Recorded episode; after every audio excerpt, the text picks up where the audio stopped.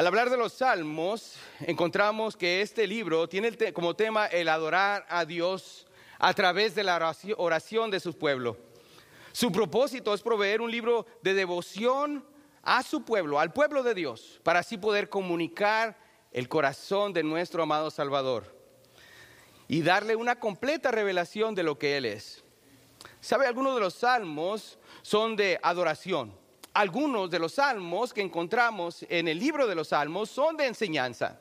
Otros son históricos, algunos proféticos, otros de intercesión, de juicio y de exaltación.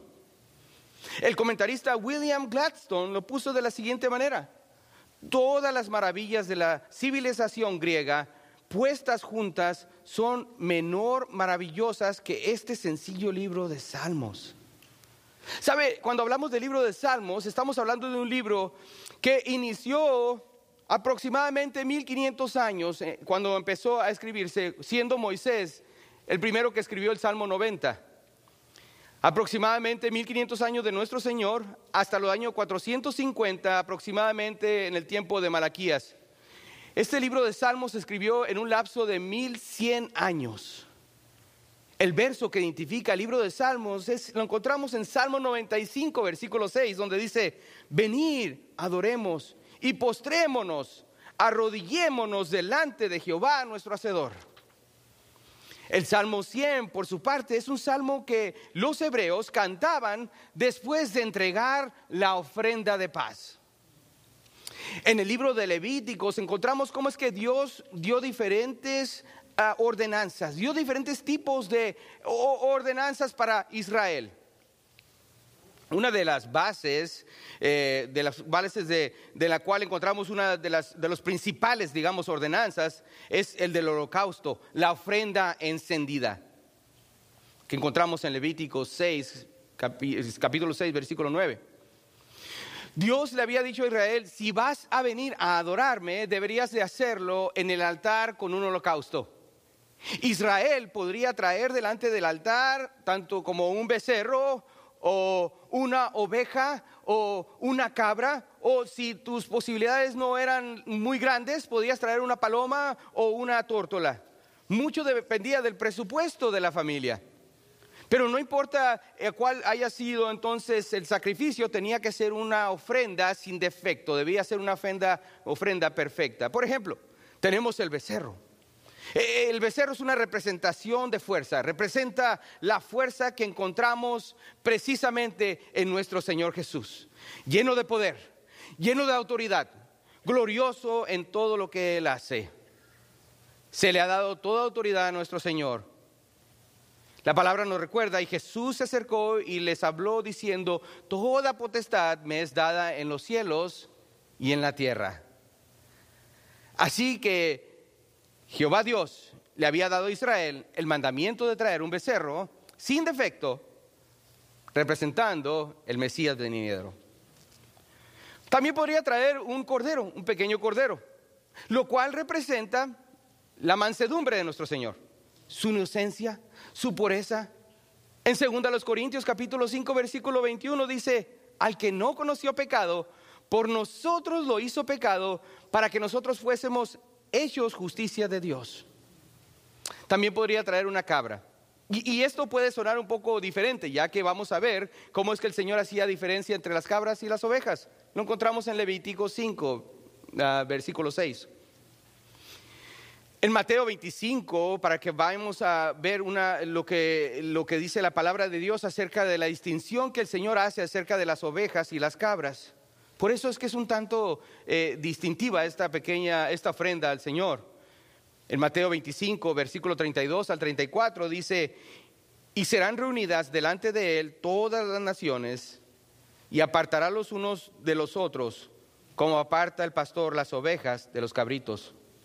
Y pondrá las ovejas a su derecha y los cabritos a su izquierda. Entonces el rey dirá a los, que a, los de su derecha, venid benditos de mi Padre, heredad el reino, preparado para vosotros desde la fundación del mundo. Saben, aquellos que el Señor ha redimido, aquellos que le han recibido como su Salvador, aquellos que le aman, son sus ovejas. ¿Estamos de acuerdo con eso? Por otra parte, aquellos que le rehusan, aquellos que le rechazan, aquellos que constantemente se aferran a blasfemar el nombre de nuestro Señor, ellos son considerados los cabritos, están puestos aparte.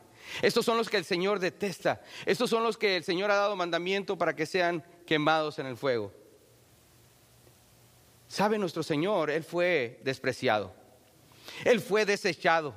Y es donde el Señor se asocia entonces con nosotros los pecadores. Él se hizo de no reputación. Dice la palabra, sino que se despojó a sí mismo, tomando forma de siervo, hecho semejante a los hombres, y estando en la condición de hombre, se humilló a sí mismo, haciéndose obediente hasta la muerte y la muerte de cruz.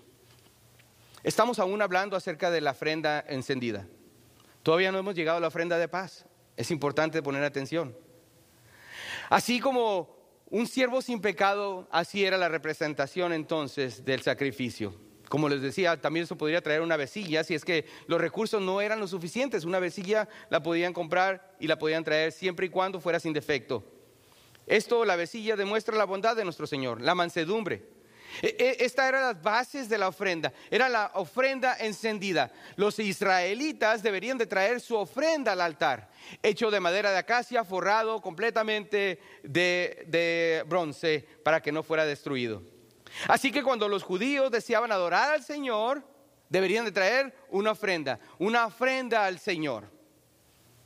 E, esta persona que venía a adorar al Señor, lo podía hacer únicamente en las bases de su ofrenda por su pecado. Escuchen bien, esta era una ofrenda que permanecía encendida por la mañana, por la tarde. Así que aquel que quería adorar a Dios debería traer consigo un sacrificio, una ofrenda la cual era una representación de nuestro Señor Jesucristo, el Mesías venidero.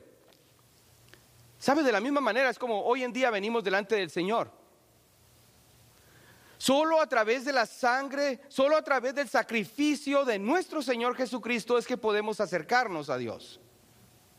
Ahora, una vez que se había entregado esta ofrenda, esta ofrenda encendida, este holocausto, inmediatamente después, lo vemos en Levíticos capítulo 7, inmediatamente después se hacía una ofrenda de paz. Y esta la encontramos en Levítico. Y quiero que me acompañe, por favor, ahí en su pantalla o en su Biblia, a buscar la palabra de Dios en Levítico de, capítulo 7, versículos 12 al 14 únicamente. La palabra de Dios dice en el versículo 12, si se ofreciere en qué? En acción de gracia. Ofrecerá por sacrificio de acción de gracias tortas sin levadura, amasada con aceite y hojaldres sin levadura, untadas con aceite y flor de harina frita en tortas amasadas con aceite. Con tortas de pan leudo presentará su ofrenda en el sacrificio de acción de gracias de paz. Y de toda la ofrenda presentará una parte por ofrenda elevada a Jehová y será al sacerdote que rociare la sangre de los sacrificios de paz. Hasta ahí está bien. Se dice que el Salmo 100 el salmo que acabamos de leer al inicio del mensaje, se cantaba en el momento de ofrecer la ofrenda de paz, en el momento que la ofrenda de paz era traída delante del altar. Recuerde esto, ninguna ofrenda de paz era ofrecida al menos que existiera un holocausto. La ofrenda de paz se tenía que dar después del holocausto. Nunca fue de otra manera. Nunca fue la ofrenda de paz y luego el holocausto. La ofrenda encendida era la manera de cómo acercarse a Dios. Y dice la palabra de Dios, y casi todos purificados según la ley, con sangre y sin derramamiento de sangre, dice la palabra, no se hace remisión. ¿Sabe? El derramamiento de sangre era esencial, era necesario.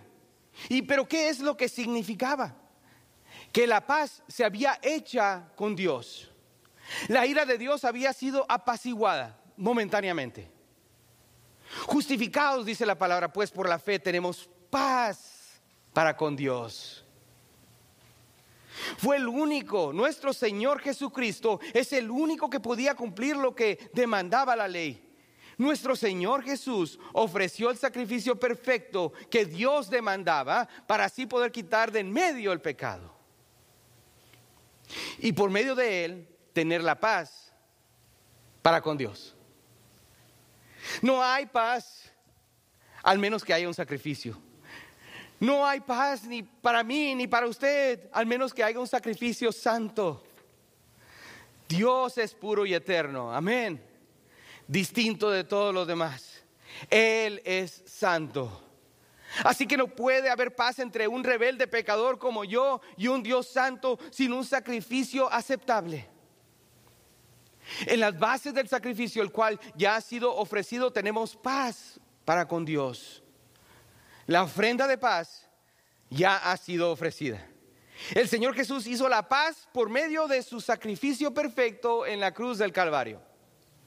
¿Sabe cuando los hebreos hacían el sacrificio y después de haber ofrecido la ofrenda de paz, ellos cantaban, entonaban este hermoso salmo de adoración, con aquel gozo, llenos de alegría, porque Dios había aceptado su sacrificio. Él les había aceptado su sacrificio de paz. Dios había apaciguado su ira sobre ellos, aunque momentáneamente. Cada uno de estos sacrificios representa la obra redentora de nuestro Señor Jesús. No hay forma de apaciguar la ira de Dios, de la cual hemos hablado algunas semanas atrás, sino solo por medio del sacrificio de nuestro Señor Jesucristo. ¿Saben una cosa? No es que el sacrificio de nuestro Señor en la cruz fue tan solo para intentar tener paz. Voy a intentar tener paz, sino que Él es nuestra paz. No había paz, al menos de que se hiciera el sacrificio y se trajera la ofrenda de paz delante del Señor.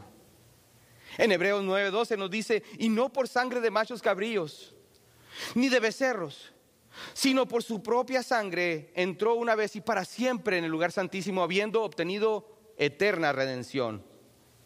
¿Sabe? Esta semana estaremos dando gracias a Dios. En sus hogares, ustedes cada uno como familia estarán celebrando este tiempo de agradecimiento. ¿Sabe? Pero debemos de celebrar no tan solo por lo que Él nos ha dado, sino por lo que Él es. Él es nuestra paz. Aunque sabemos que no todos darán gracias, como aquellos nueve leprosos, sabemos que sí habrá personas de las cuales tendrán sus corazones llenos de gratitud porque sabemos que la ira de Dios ha sido apaciguada, ha sido satisfecha a través de la sangre de nuestro Señor Jesucristo y ahora por medio de Él nosotros tenemos la paz para con Dios.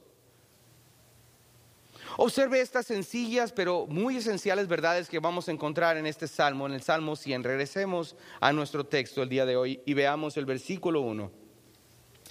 La palabra de Dios en el versículo 1 dice, cantad alegres a Dios, habitantes de toda la tierra. Cantad alegres a Dios, habitantes de toda la tierra.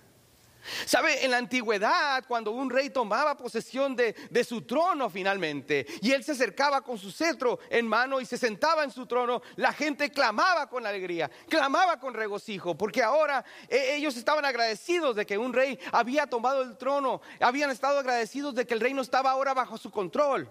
Esto es lo que están clamando estos, estas personas al leer este pasaje. Esto están cantando alegres de, todos, de todo su corazón porque el reino de la tierra está bajo la autoridad de nuestro Señor Jesucristo. Esta es la manera como nosotros también debemos de acercarnos delante del Señor. Cristo mismo se ha ganado el derecho de reinar en este mundo en justicia y lo ha logrado a través de la cruz del Calvario. En el momento de su ascensión, nuestro Señor fue exaltado hasta lo sumo. Y nosotros debemos de adorarle y cantarle alegres porque Él es nuestro Señor y Él está en su trono. Hebreos 8.1 dice, tenemos tal sumo sacerdote el cual se sentó a la diestra de la majestad de los cielos. Nuestro rey está sentado en gloria y Él reina. Amén. Y gobierna sobre todo, todo lo que ocurre en alrededor del mundo. Todo está bajo su control, todo está bajo su dominio. Dice la palabra de Dios, por lo tanto, cantad alegres a Dios. ¿Sabe? No es una sugerencia. El Señor nos está diciendo, si tú quieres, si te sale bonita la voz, si no molestas al que está enseguida de ti. Cantar alegres a Dios, dice el Señor, habitantes de toda la tierra. Es un mandamiento Esto nos debe de llenar de gozo. No debería ser algo, ah, una carga. No debería ser una carga. No debería estar, eh, ser algo por obligación. Estad por Cristo firmes. Ah, no dejé las frijoles en la lumbre. No, no, ¿verdad? Cantar con alegría, dice el Señor. Cantar con regocijo. No debería ser difícil venir a la iglesia, hermano. No debería ser difícil venir a la iglesia, varón. Ahí está la hermana carreando a los niños. Y el varón, bien, gracias, pidiéndole un pie, permiso al otro para moverse. Lo he visto. Parece que lo están trayendo, mi hermana. La hermana ahí cargando con los niños.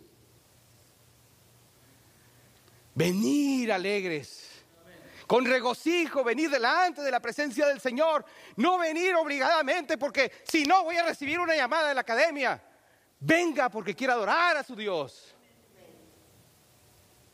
Venga porque le nace servir a Dios de esa manera. Venir al lugar por donde estamos agradecidos porque nuestro Señor nos ha dado libertad. Debería de ser una segunda naturaleza para cada uno de nosotros, hermanos, adorarle con todo lo que tenemos. Quedarnos sin aire para la adoración que Él se merece. Con corazones agradecidos por todo lo que Él ha hecho. Cantar alegres a Dios. Él es digno. Amén. No tan solo las tribus de Israel. El Señor le dio este mandamiento a toda la creación. Dice la palabra de Dios, habitantes de toda la tierra. Aquellos que han sido elegidos desde antes de la fundación del mundo. Todos los que respiran Dice la palabra en Salmo 156, todo lo que respira, ¿qué dice? Todo lo que respira, alabe a quién? A Jehová. Amén. Podemos tomar un aire, podemos respirar. Todos los que estamos aquí, podemos respirar. Podemos tomar aire, aún con máscara, podemos respirar. Podemos respirar lo que desayunamos esta mañana, pero podemos respirar. Si usted puede respirar, alabe a Jehová. Ese aire que tiene usted en sus pulmones le pertenece a su Dios. Exáltelo con él. ¿Sabe? No solo su uh, creación le adora, le adoran los ángeles. Recordemos cuando el Señor Jesús iniciaba, bueno, llegó a un pesebre, iniciaba su ministerio aquí en la tierra, en Belén. Gloria a Dios en las alturas, decían los ángeles. Y en la tierra, buena voluntad para con los hombres. En la tierra paz. Él es nuestra paz. En Lucas 19:37 nos dice, cuando llegaban ya cerca de la bajada del monte de los olivos, toda la multitud de los discípulos, gozándose, comenzaron a alabar a Dios a grandes voces por todas las maravillas que habían visto, diciendo, bendito el Rey que viene en el nombre del Señor, paz en el cielo y gloria en las alturas. Entonces, algunos de los fariseos, de entre la multitud, dijeron, Maestro, reprende a tus discípulos. Él respondió y les dijo, os digo que si estos callaran, las piedras clamarían. ¿Y sabe que esto es literal? Vaya que hay piedras en Israel. Hubiera sido una, una, una, una adoración de las mismas piedras, porque su creador estaba presente. Sus discípulos también le adoraron. Ahí mismo en Lucas 24, versículos 50 al 53, dice, y los sacó fuera hasta Betania, Lucas 24, y alzando sus manos los bendijo. Y aconteció que bendiciéndolos, se separaron de ellos y fue llevado arriba al cielo. Ellos, después de haberle adorado, volvieron a Jerusalén con gran gozo y estaban siempre en el templo alabando y bendiciendo a Dios. Amén. Wow. ¿Sabe? Es importante también reconocer esto. Se le va a adorar en su segunda venida. Se le adorará en su segunda venida. Sabemos una cosa, mis hermanos. Y déjeme preguntarle, ¿qué es lo que los santos están haciendo en este momento en el cielo? Aquellas personas, amados, seres amados nuestros que murieron en Cristo, ¿qué es lo que están haciendo en este momento? Están dándole gloria a Dios. ¿Sabe? Lo mismo que estamos haciendo nosotros. Ellos están haciendo lo mismo que nosotros, pero en perfección. Escuche bien, nosotros nos gozamos en el Señor y ellos también. ¿Estamos de acuerdo en eso? Nosotros nos deleitamos en el Señor y ellos también. La adoración de ellos en gloria es sin pecado. Pero la nuestra, bueno, a veces tenemos dificultad en darle gloria, tenemos dificultad en darle agradecerle, ¿por qué? Porque somos seres frágiles y pecadores. Tanto así que batallamos a adorarle como él se merece. Muchos piensan que, ah, que habrá algún cambio muy drástico en lo que hacemos en la tierra y en lo que hacemos en, el cielo. Es interesante. Pónganse a pensar de esto. A veces pensamos, bueno, cuando vaya yo a la presencia del Señor, voy a, uh, voy a hacer todo gloria, ¿verdad? Y por lo mismo voy a adorar a Dios fácilmente. Pero por alguna razón no puedo hacerlo aquí en la tierra. ¿Por qué? Escuche bien, lo que dice el último capítulo de Apocalipsis, y únicamente voy a leer la última parte en el versículo 11 del capítulo 22, donde dice, el que es justo, practique justicia todavía. Está hablando aquí de los redimidos, aquellos que ya están en el cielo. El que es justo, practique la justicia todavía. El que es santo, santifíquese todavía. No hay un cambio. Lo que hacemos aquí lo vamos a hacer en gloria a la perfección. ¿Cómo está su adoración al Señor? Mediten esto. Alabaremos al mismo Señor. Al mismo Señor que alabamos aquí, lo alabaremos allá. Y cantaremos a Él en su justicia. Aquellos que aman la salvación aquí, amarán la salvación allá. Allá se tendrá el mismo evangelio, la misma sangre del cordero, la misma justicia, la misma gracia, el mismo Cristo que es bendito para siempre. Amén, amén. Es el mismo. Escudriña mi corazón, oh Dios, y ve si en mí hay camino de maldad. Cantar alegres a Dios, habitantes de toda la tierra. Ahora vemos el punto 2, una declaración de servicio en el versículo 2, una declaración de servicio. Y esto nos lleva al versículo 2, servir a Jehová con alegría venir ante su presencia con regocijo. ¿Sabe? No venimos a servir al Señor con temor, hermanos, como, como hacían los judíos bajo la ley. Espero que ese no sea el caso. Sino que venimos delante de Él con alegría, venimos delante de Él con regocijo. No como bajo la ley, sino con un espíritu vivificado, como oh, con gozo y libertad como hijos, como hijos que han sido adoptados. Tenemos la libertad ahora en Cristo, no estamos bajo la ley. Sirvamos a nuestro Señor con gozo, con alegría, con completa libertad, ya que nuestro Señor es nuestro redentor, Él es nuestro amado, por esto debemos de servirle.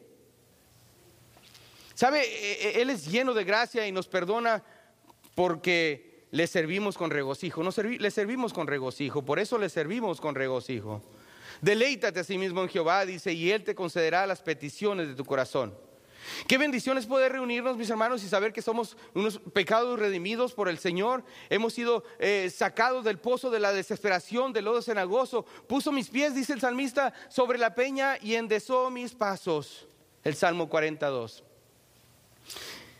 Él no nos dejó en tinieblas, sino que nos dio vista. E, el ministrar a nuestra alma por las palabras del Evangelio. E, e, él, nos da aquello que necesitamos, hermanos. Nos pone el Espíritu, las arras del Espíritu en nuestro corazón y ahora por medio de ella tenemos vida y vida en abundancia. Le comentaba a uno de mi hermano hace esta semana, le decía, recuerda este canto, mi hermano, un canto que dice, ¿cómo puedo expresar lo que Dios por mí ha hecho? ¿Alguien sabe ese canto? Dice que sin merecer dio su sangre carmesí. Ni las voces de un millón de ángeles expresarán mi gratitud. Todo lo que soy y lo que anhelo ser lo debo solo a Él.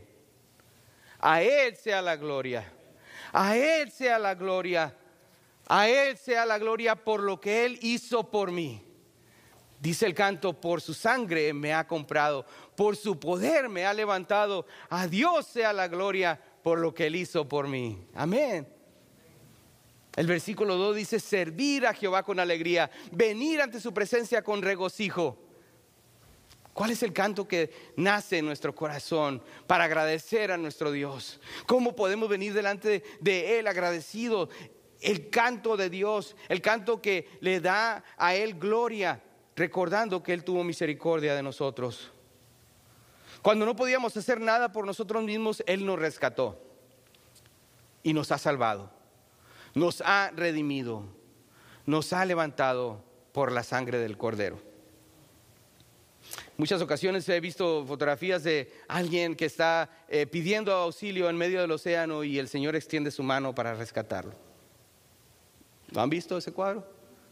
¿Sabe? Este, este refleja un náufrago, una persona que se está hundiendo, que se está ahogando y viene el Señor y lo rescata. ¿Sabe? La palabra de Dios dice que estábamos muertos en nuestros delitos y pecados. El Señor no me rescató de esa manera. El Señor fue al fondo del mar, donde estaba yo completamente inerte, en estado de descomposición. El Señor me rescató y me dio una nueva vida. Para Él sea la gloria por lo que Él hizo por mí. Amén. Eso es lo que ha hecho por cada uno de nosotros. Cuando no podíamos hacer nada por nosotros mismos, la sangre del Cordero nos dio vida. Venimos a su presencia con cantos y nos gozamos al cantarle alabanzas y le servimos porque lo hacemos con regocijo, le servimos porque lo hacemos voluntariamente. La letra B lo hacemos voluntariamente. Cuando venimos delante de Él, debemos de gozarnos, debemos de adorarle, debemos de honrarle, pero voluntariamente. Hacerlo voluntariamente. Alguien lo puso de esta manera. La obediencia que no es voluntaria y el corazón y del corazón y que no se da de acuerdo a la verdad es desobediencia. Es interesante. Servimos al Señor con regocijo de nuestro corazón, de acuerdo a la verdad. Con regocijo debemos de servir al Señor, lo hacemos con alegría. Quiero saber eh, eh, eh, cómo, cómo quitar entonces de mí las preocupaciones, cómo quitar de mí las dificultades. Pastor, ¿cómo quito todo eso de mí? Es muy sencillo, déjeme explicarle. ¿Está, está, está poniendo atención? La alegría y el regocijo es lo que remueve nuestras dificultades, nuestras preocupaciones del alma. Goces en el Señor. Pero pastor, usted no sabe las cargas que trae. Goces en el Señor. El Señor lo está permitiendo con una razón. Dele gloria a Él. Salmo 122.1. Yo me alegré con los que me decían, ¿a dónde dice? A la casa de Jehová iremos. Venimos a la casa del Señor. Amén. Gloria a Dios. Así es como debemos llegar a la casa del Señor, con alegría y regocijo. La gente del mundo nos ve a nosotros como unos personas eh, religiosas, atados a, una, a, una religión, vaya, sin libertad. Hermanos, estoy aquí para decirles que no estamos en esclavitud, sino estamos en una verdadera libertad, la libertad de adorar al Dios Todopoderoso. Wow, déjeme decirlo otra vez, creo que no se escuchó. Tenemos la libertad como iglesia de adorar al Dios Todopoderoso. Si eres salvo y has sido redimido por la sangre de Cristo, mis hermanos, tenemos esa libertad. No estamos en esclavitud. Hemos sido libertados para servir al Señor. Nos encontrábamos en una prisión de pecado y de maldad, pero por su misericordia, no por la mía, no por la de nadie más, por su misericordia. Amén estamos ahora en libertad y nos podemos regocijar en libertad y podemos hacerlo voluntariamente. Hay una declaración razonable, la cual vamos a ver, el punto número tres. Una declaración razonable. Ya hemos visto la declaración divina, la declaración de servicio. Ahora veamos esta declaración razonable. El versículo 3 dice, reconoced que Jehová es Dios. Él nos hizo y no nosotros a nosotros mismos. Pueblo suyo somos y ovejas de su prado. ¿Sabe? Nuestra adoración es una adoración razonable porque viene del conocimiento. Viene del conocimiento. La letra A viene del conocimiento. Así que nuestra adoración viene del conocimiento y no de la ignorancia. Escuche bien, no se trata de qué tanto conoces, sino a quién conoces. Y es también que tanto conoces aquel que tú dices conocer. No adoramos en, ignorancia. El Señor no quiere que demos un paso de fe en la oscuridad. Él desea que lo conozcamos personalmente. Ahí mismo el Salmo 99, el Salmo 99, un salmo anterior al que estamos viendo, en el versículo 5 y el versículo 9, observe lo que dice la palabra. Exaltar a Jehová nuestro Dios y postraos ante el estrado de sus pies. Él es, dígalo conmigo, santo. Versículo 9, exaltar a Jehová nuestro Dios y postraos ante su, su, santo monte, porque Jehová nuestro Dios es santo. Él quiere que vengamos ante Él sabiendo lo que cada uno de nosotros somos, lo mucho que hemos pecado delante de un Dios santo, para así adorarle por lo que Él ha hecho. ¿Sabe? El conocer nuestra condición, y la podemos conocer a ciencia cierta, nos ayuda a reconocer la obra de Cristo que Él hizo en la cruz. No es que el cristiano sea experto en todo lo que con el conocimiento de la palabra de Dios, gloria a Dios que así fuera, pero ¿sabe qué? Una cosa, de una cosa no podemos permanecer ignorantes, de que Dios, nuestro Dios, es un Dios santo. Reconoced que Jehová es Dios. Él nos hizo y no nosotros a nosotros mismos. Pueblos suyos somos y ovejas de su prado. La filosofía del mundo el día de hoy dice, conócete a ti mismo, explora tu hombre interior, ¿verdad? Exhala. ¿Cierto? Estoy aquí para decirles, escuche bien mi hermano, estoy aquí para decirles que es mejor reconocer quién es tu Dios. Dice la palabra, reconoced que Jehová es Dios. Él nos hizo y no nosotros a nosotros mismos. Entonces, te conocerás a ti mismo. Cuando te conoces a ti mismo, en la luz de quién es Él, conocemos qué tan necesitados somos. Conoceremos en verdad la letra B, quiénes somos. ¿Quiénes somos? Observe la última parte de este versículo 3. Él nos hizo y no nosotros a nosotros mismos. Pueblos suyos somos y ovejas de su prado. ¿Sabe? Él nos ha formado en el vientre de nuestra madre. Él nos dio la salvación porque por gracia sois salvos por medio de la fe, dice el Señor. Él nunca se olvidará de su gente. Él nunca se olvidará de su gente. Escuche bien, hermanos. ¿Sabe? Usted quizás cuando vea la televisión, algún deporte, algo que hizo algún paisano, alguien que viene de, de su país, vaya, de la misma ciudad o del mismo pueblo donde viene usted Hermano, lo ve a esa persona poniendo su bandera en alto, poniendo su nación, vaya, poniendo la cruz de su parroquia en alto. Hermano, ¿qué le da? Le da gozo a ver que alguien, un paisano, ha salido adelante y dice, esa es mi gente. Así es. Amén. Cuando ve a alguien así, se, se alegra el corazón de uno y dice, esta es mi gente. ¿Sabe? Esa es la misma alegría que el Señor le da al saber que somos pueblo suyo Pueblo suyo somos. Somos su especial tesoro. Somos su gente. Hemos sido comprados por la sangre preciosa de nuestro Señor Jesucristo. Somos su gente por la fe voluntaria que nos ha dado. Nosotros voluntariamente hemos venido delante de Él para ser parte de su gente y ovejas de su prado. Y si somos ovejas de su, de su, prado, quiere decir que somos su rebaño. Y las ovejas de su prado, Él las va a alimentar. Quiere decir que Él nos va a dar el mantenimiento que necesitamos. Él nos va a cuidar. No hay nada del cual Él no esté interesado de nuestras vidas. Él se interesa de todo y cada uno de los detalles de nuestra vida. Mucho antes de que fuera hecho, Él ya había dado su provisión de todo lo que usted y yo pudiéramos necesitar. A Él sea la gloria. ¿Sabe? Pueblo suyo somos y ovejas de su prado. El punto 4 dice una declaración de agradecimiento. Vamos a volar a través de este punto, mis hermanos, en el versículo 4, donde dice, entrar por sus puertas con acción de gracias, por sus atrios con alabanza, alabadle, bendecid su nombre. ¿Sabe? Cuando entre por las puertas, hágalo confiadamente. Hágalo confiadamente. En Hebreos 4:16 nos dice, acerquémonos pues confiadamente al trono de la gracia para alcanzar misericordia y hallar gracia para el oportuno socorro. Sea agradecido. Bendiga el glorioso nombre de nuestro Dios. Esta semana, cuando nos sentemos en la mesa y podamos compartir alimento, aquí en los Estados Unidos, como una práctica que hacemos, nos sentaremos, partiremos el pavo, en el día del pavo. ¿Verdad que no? Es el día de acción de gracias. Estaremos partiendo el pavo. Voltea hacia alrededor. Ve a su esposa. Ve a, eh, esposa, ve a su esposo. Ve a sus hijos. Hay mucho que agradecer.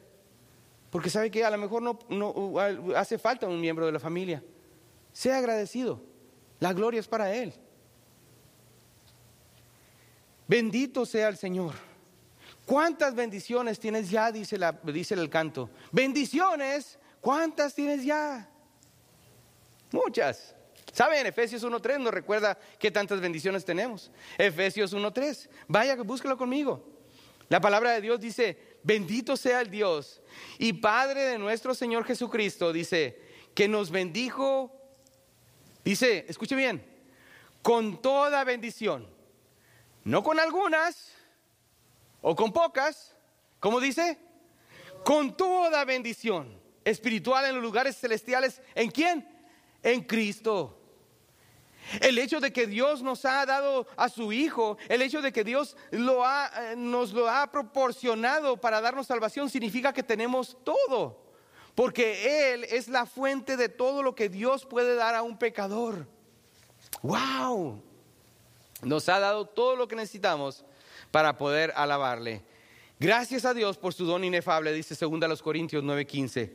Si usted tiene a Cristo en su corazón, ya tiene todo lo que Dios Todopoderoso le puede dar. Sí, sí. Por eso es que hoy, hermanos, tenemos que aprender a darle gloria a Dios de una manera diferente. Porque no hay una gloria diferente. No hay un nivel de santidad diferente. Todo aquel que tiene a Cristo lo tiene todo. Gloria sea su nombre. Por último, hermanos, una declaración de su bondad. Vamos a ver el versículo, el, versículo 5, en el punto número 5, una declaración de su verdad. Dice la palabra, porque Jehová es bueno, para siempre es su misericordia y su verdad por todas las generaciones. En muchas ocasiones, cuando alguien pide por sanación por un familiar, hermanos, y el Señor le da la sanación, es muy común, y, está bien hacerlo, es muy común venir eh, y agradecer por las oraciones y decir, el Señor es bueno.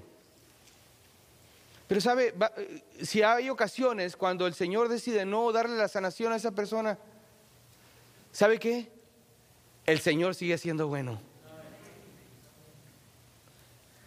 Dios es bueno. Él siempre es bueno. El Señor no puede ser nada que no sea bueno.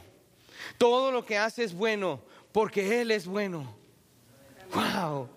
Pero ¿qué hay de su misericordia, pastor? Es para siempre, dice la palabra. Es eterna. Nunca tuvo un principio, nunca tendrá un final. ¿Y qué hay de su verdad? ¿Qué hay de su palabra? ¿Qué hay de su evangelio? Va a terminar. El Evangelio que amamos, el Evangelio de la soberana gracia de Dios, el Evangelio de la sustitución, el cual tomó mi pecado y lo puso sobre Cristo, el Evangelio de la santificación de la gracia, todo esto ha de prevalecer. ¿Qué hay de ese Evangelio? Será por todas las generaciones, nunca dejará de ser. Y hermano, déjeme decirle, si hay una generación después de nosotros, el mismo Evangelio que tiene en sus manos lo tendrán ellos. Y si ellos tienen otra generación, que el Señor nos ayude a cuidar de nuestra generación. Hoy vimos a una bebita siendo dedicada al Señor. Tenemos que cuidar de ellas porque, ¿sabe qué? Solo toma una generación para apartarse del Señor. Y las consecuencias son eternas. No juguemos al cristiano. Las consecuencias son eternas para aquellos que rehusan creer la verdad de que el Señor es bueno. Porque Dios tiene a su gente en este mundo. Dios ha puesto a su gente en este mundo. Este evangelio que ha sido predicado el día de hoy es aquel evangelio que será predicado una generación tras otra, tras otra, tras otra, cuando sabe que su servidor sea ni siquiera un recuerdo. Quizás este lugar va a ser un recuerdo, pero la palabra de Dios permanece para siempre. Ahora depende de nosotros que nuestra generación goce del conocimiento. Nosotros tenemos este Evangelio, ya que esta es la verdad por todas las generaciones. Ellos deben de ser enfrentados con este Evangelio y no tan solo ah, a ver qué pasa. Sea agradecido. Oh, qué bueno es el Señor. Oh, qué tan misericordioso es el Señor. Y este evangelio será predicado aún cuando nosotros no estemos aquí, mis hermanos. Mateo 24, 35. El cielo y la tierra pasarán, pero mis palabras no pasarán. Por último, el Salmo 113, versículo 2 al 4. Quiero que vaya conmigo en la palabra de Dios. Salmo 113, versículo 2 al 4.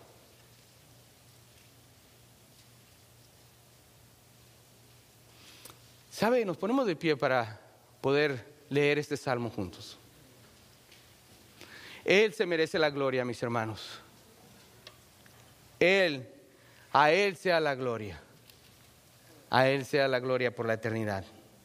El Salmo 113, 2 al 4, del 2 al 4 dice, sea el nombre de Jehová bendito desde ahora y para siempre desde el nacimiento del sol hasta donde se pone, sea alabado el nombre de Jehová. Excelso sobre todas las naciones es Jehová, sobre los cielos su gloria. Padre, te doy las gracias, mi Dios. Soy el primero en adorarte, Señor, en darme, Señor, reconocer que sin ti no soy nada, Padre. Y te ruego, mi Dios, que por favor estés con tu servidor y que seas tú, mi Dios, el que guíe esta oración.